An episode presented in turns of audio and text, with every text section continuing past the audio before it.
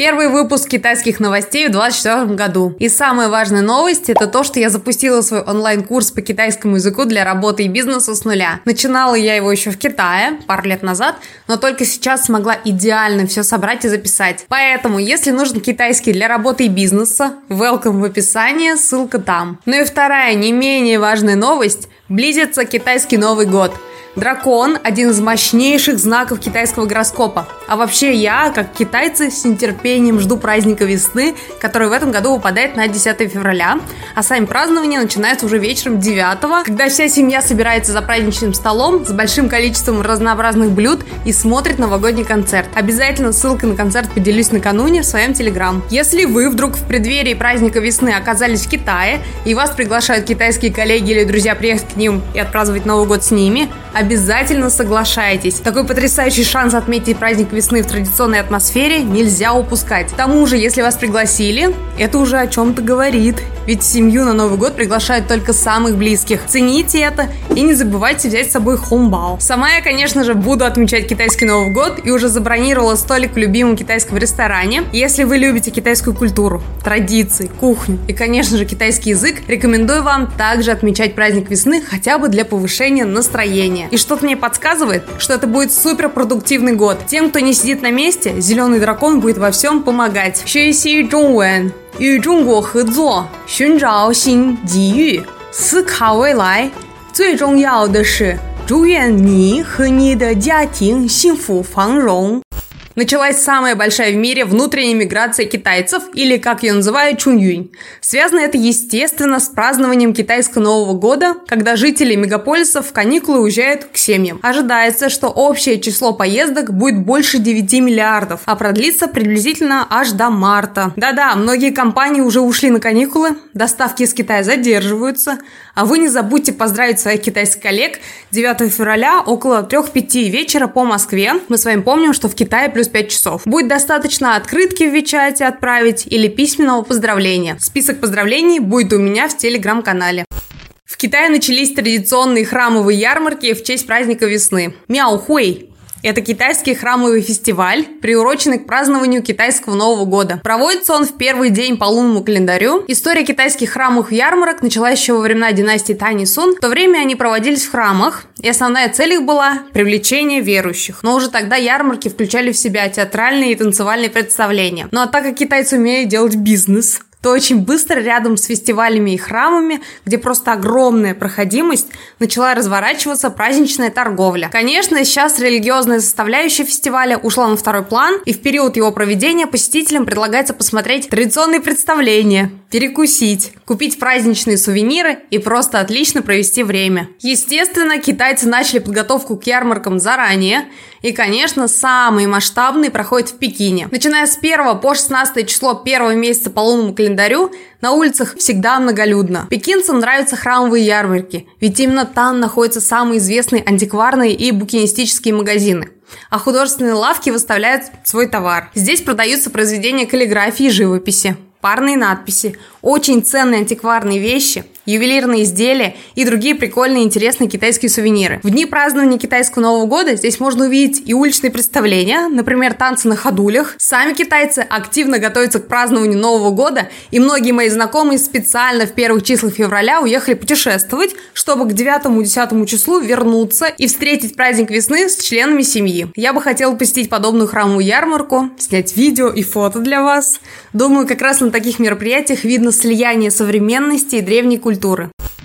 Китае стали популярны услуги по уходу за животными. Так как китайцы в период праздников много путешествуют, а перевозка любимого кота или собаки – дело не только дорогостоящее, а иногда и вообще невозможное, поэтому уже много лет назад в Китае появилась услуга сопровождения питомца. Так называемая няня играет, кормит животное у вас дома, пока вы на работе или в отъезде. Большим спросом пользуются услуги выгула собак. Естественно, все свободные места на праздник весны уже давно забронированы, и стоимость данной услуги примерно 1200 рублей рублей за 30 минут прогулки. На мой взгляд, это однозначно удобнее, чем просить соседку, которая вряд ли обрадуется такой просьбе. Китай заключил безвизовое соглашение со 157 странами. 31 января официальный представитель МИД КНР Ван Вэньбин заявил, что Китай заключил соглашение о безвизовом режиме со 157 странами, а с 44 странами будет обсуждаться упрощение получения виз. По заявлению МИДа, круг друзей Китая постоянно расширяется, все больше стран не требует визы для путешествий, а 23 страны полностью отказались от виз Китая, в частности Таиланд, ОАЭ, Сингапур, Мальдивы. Везет же некоторым. Сейчас Китай китайцы еще проще начнут путешествовать. А что же с визами для нас с вами? Пока, к сожалению, никаких новостей нет. До сих пор действует соглашение прошлого года, когда виза не нужна только для туристов в группе. Печально, а мы так надеялись. Так останется только Хайнань смотреть без визы. Ну реально, блин, давайте без визы как-то. Следующая новость. Полиция Индии отпустила голубя-шпиона, который шпионил в пользу Китая. Вот это вообще моя самая любимая новость недели. Восемь месяцев назад в Индии, в порту Мумбаи, был пойман голубь. Все бы ничего, но его внешний вид вызывал вопросы, а именно на внутренней стороне его крыльев были надписи на китайском языке. Интересно, что они там вообще ему написали и для чего. А также на лапах было два кольца из меди и алюминия, Поэтому местная полиция заподозрила его в шпионаже в пользу Китая. В ходе расследования выяснили, что Голубь якобы участвовал в соревнованиях и вылетел за пределы Тайваня и решил приземлиться в Индии. Тут его и повязали индийские полицейские. После восьмимесячного заточения в местной ветеринарной клинике голуби решили отпустить на свободу, ну или шпионить дальше. А как вам кажется, голубь действительно участвовал в соревнованиях или все-таки он шпионил? А вообще прикольно, что голуби умеют так далеко летать, прям как орлы какие-то. Не зря их для смс-ок раньше использовали использовали. Может быть, Америка пыталась подставить китайцев в глазах Индии? Все, может быть. Подумайте об этом. В Москве 31 января прошла первая в этом году встреча участников БРИКС. Начался 2024 год председательства России в БРИКС. В Москве стартовала первая конференция всех стран-участников, а также приветствовали новых. С 1 января объединение стран расширилось, добавив новые страны – Египет, Эфиопию, Иран, ОАЭ и Саудовскую Аравию. Русские представители БРИКС пожелали присоединившимся государствам извлечь выгоду из этого важного шага, который без преувеличения можно назвать переломным. По словам Рябкова, замминистра иностранных иностранных дел приоритетом российского председательства в 2024 году станет выстраивание более справедливого многополярного мира, в котором растущую роль в решении мировых задач будут играть развивающиеся государства. Китай по объему продаж автомобилей обогнал Японию. Китай экспортировал в прошлом году более 5 миллионов автомобилей, что по оценкам производителей на миллион больше, чем объем поставок из Японии. Продажи китайских машин в Россию выросли за год как минимум в 5 раз, отмечает The Wall Street Journal. Это и не ведь китайские автопроизводители воспользовались уходом западных компаний из России и заняли весь рынок, и правильно сделали. Да и в Мексике сейчас такая же ситуация, где рынок захватывают китайские электрокары. Ну и Китай уже давно производит машины и успешно продает их в России. Но помните, в прошлых новостях вам говорил о том, что на рынке уже существует более 170 тысяч излишек, то есть машин в России просто не успевают продать. А вы бы приобрели себе китайскую машину? У моих знакомых они есть, и многие жалуются, типа автозапуск барахлит, а сама электроника невозможно глюченная.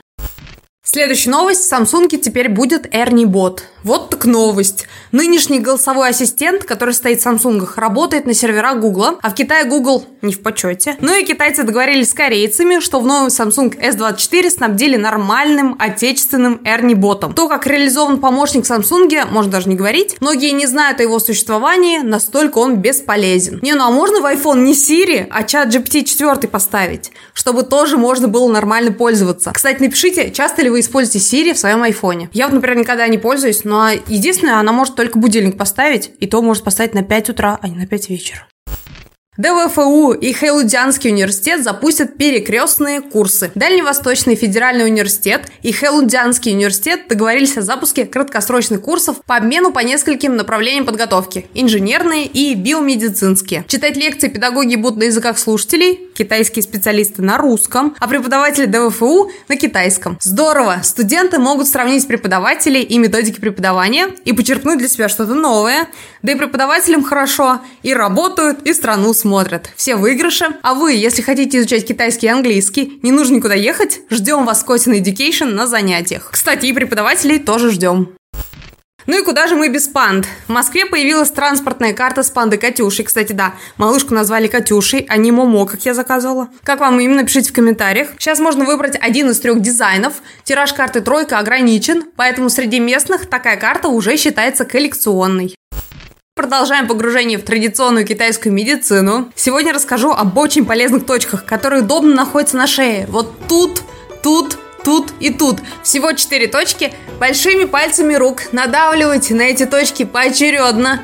Время воздействия 3 секунды на каждую, и нужно сделать таких три подхода. Это придаст ясность мысли, повысит концентрацию, и вы ощутите прилив энергии. Energy! А на этом будем заканчивать. Обязательно ставьте лайк, пишите комментарии и подписывайтесь на канал, а также на телеграм-канал. Ждем вас на занятиях Coding Education. Удачи!